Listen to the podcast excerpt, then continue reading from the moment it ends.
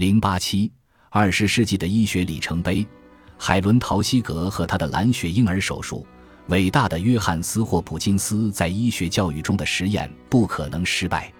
他的建立依托于一群理想主义者坚实的财力基础。他们的目标虽有远见，但也并非不切实际。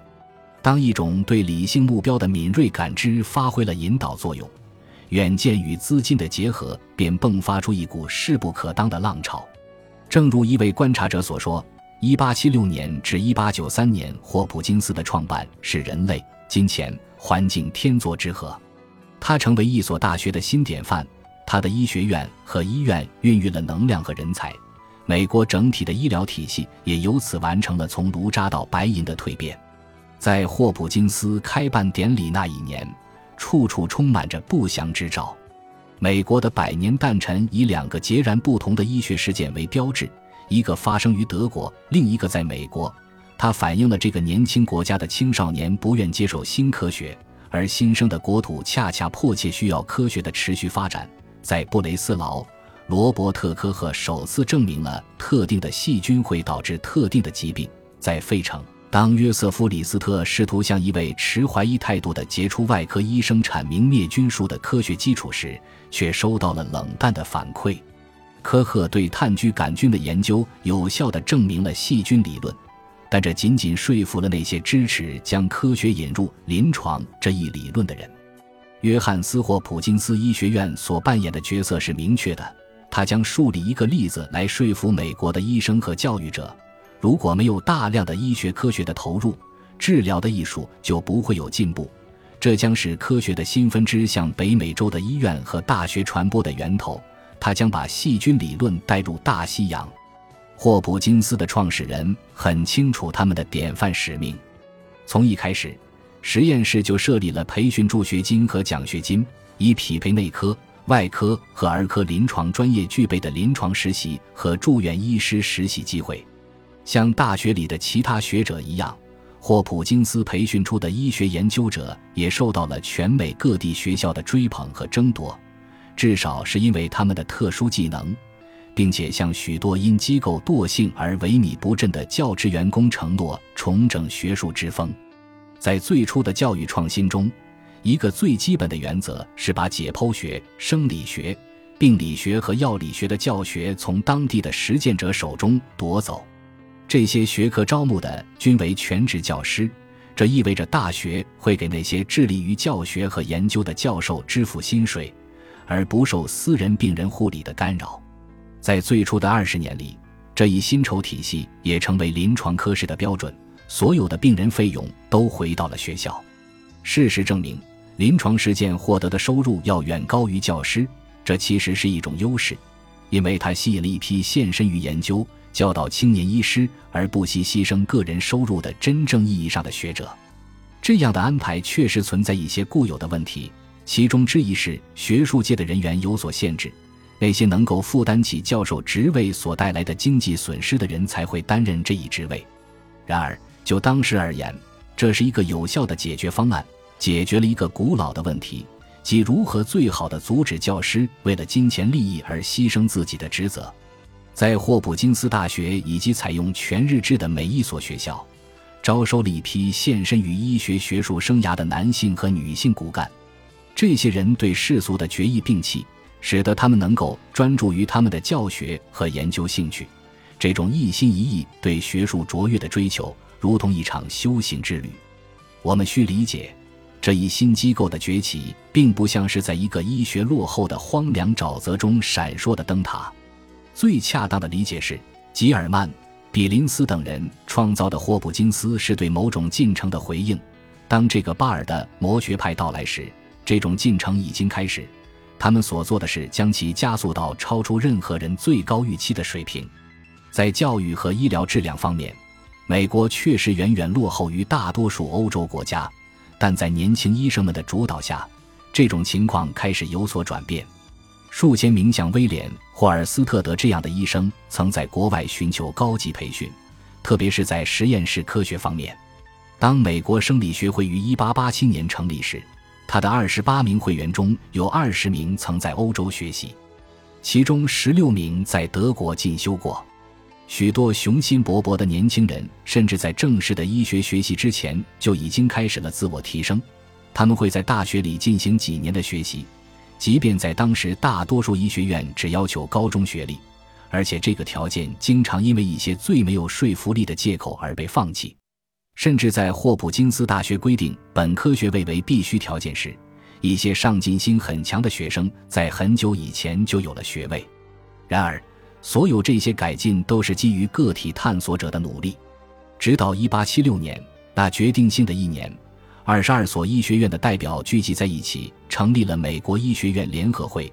尽管起初并不成功，并于1890年重组为美国医学院协会。从那时起，进步的步伐加快了。到1896年，美国155所医学院中有三分之一遵守了该组织颁布的更高标准。渐渐的，美国医学院协会开始与美国医学学会共同致力于寻求解决国家教育、研究和临床需求的方案。一八九三年，约翰斯霍普金斯医学院的落成为改革者的最高目标提供了焦点。霍普金斯大学落成后，医学教育工作者发现，在他们面前的是一座坚实的大厦，它为解决美国医学的弊病提供了证据。接下来便要将这些残缺之处摆到权威者的面前以供审查，最终获得授权对它进行改造。如果未能获得授权，至少可以有力的鼓励变革，使其变得不可抗拒。正如霍普金斯的案例，它同样需要事业和资金的结合，而这一次规模宏大。这时需要一位巡回侦探，他能够研究国家医学教育体系的缺陷，然后提出对应的解决方案。这种工作不属于委员会的范畴，它只能由一个被证明有能力的人来完成。他的结论值得信任，他的建议可落地于现实。在这种关键时刻，一位关键人物出现了，他就是亚伯拉罕·弗莱克斯纳。不足为奇，弗莱克斯纳的本科就读于约翰斯霍普金斯大学。他是一八四八年后大萧条时期的德裔犹太难民的儿子，他拥有聪明的头脑。也迫于困窘的经济状况，在两年内快速完成了大学学业。一八八六年毕业后，他回到家乡肯塔基州的路易斯维尔教中学，然后在一八九零年开办了自己的私立学院。在之后的十五年，他取得了相当大的成功，却在此时关闭了学校，因为他想要更多的心理学和哲学方面的培训，便前往哈佛大学进修。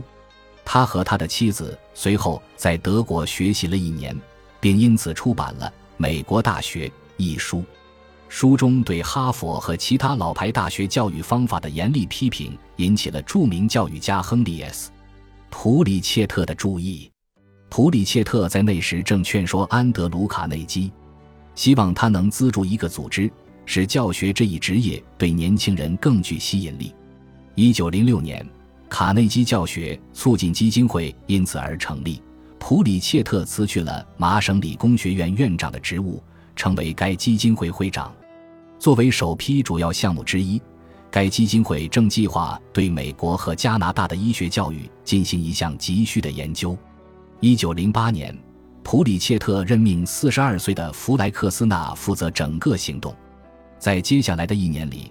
弗莱克斯纳访问了美国和加拿大的一百五十五所学校，他以相同的标准来对每所学校进行评估：入学要求、师资规模和培训、学校的财务状况、实验室的质量，以及每所学校和医院中的师生关系。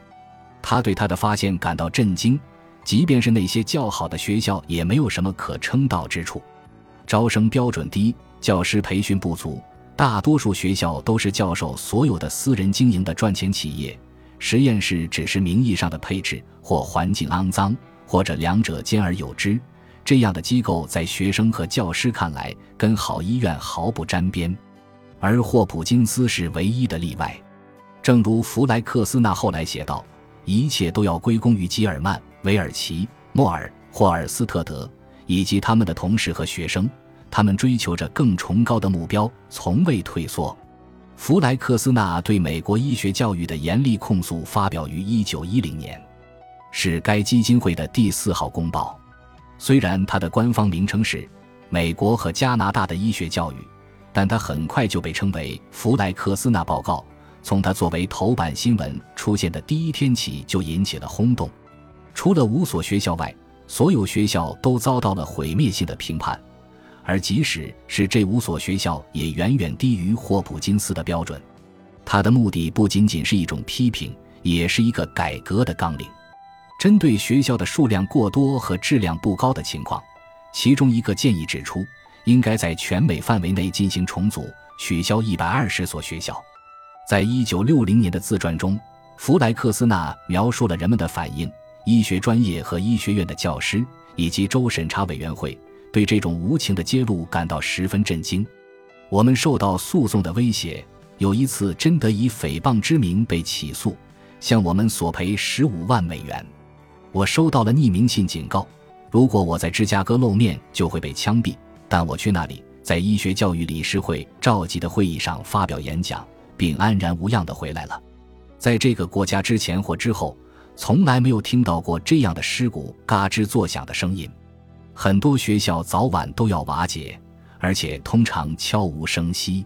其中一些学校将资源汇集，在我家乡的七所学校，他们，我曾在其他文章中同样坦率地描述过，现在只剩下了一所。芝加哥的十五所学校，我曾称其为在医学教育方面美国的瘟疫发源地，很快就合并成了三所。一九一三年，弗莱克斯纳受邀成为普通教育委员会的成员。该委员会由小约翰 ·D· 洛克菲勒于一九零二年创立，其目的是提高美国的教育水平。他受托分配了洛克菲勒资助的五千万美元资金，将霍普金斯经验的成功硕果传播给那些他认为值得拯救的医学院。他像是拿着一本空白支票簿，再次开始游走于学术中心。向院长和学院概述将他们的机构提升到期望标准所需要采取的措施，在每个地方，他传达的信息都是一样的。这是基于他最初的评估标准：更好的实验室、更好的学生、更好的教师，以及与医院更紧密的关系。医院是医学教育临床方面的主要教学场所。参考的模式为约翰斯霍普金斯大学和德国的大学。那些接受这些建议的学校获得了落地资金，并在帮助下自行筹集更多的资金。这项计划显然是恰当的改进措施。洛克菲勒最初的捐赠刺激了其他来源的大笔捐款，总额增长到六亿美元。用亚伯拉罕·弗莱克斯纳自己的话说：“这笔巨大的资金敦促了美国医学教育从闻名世界的最低地位到最高地位的出现。”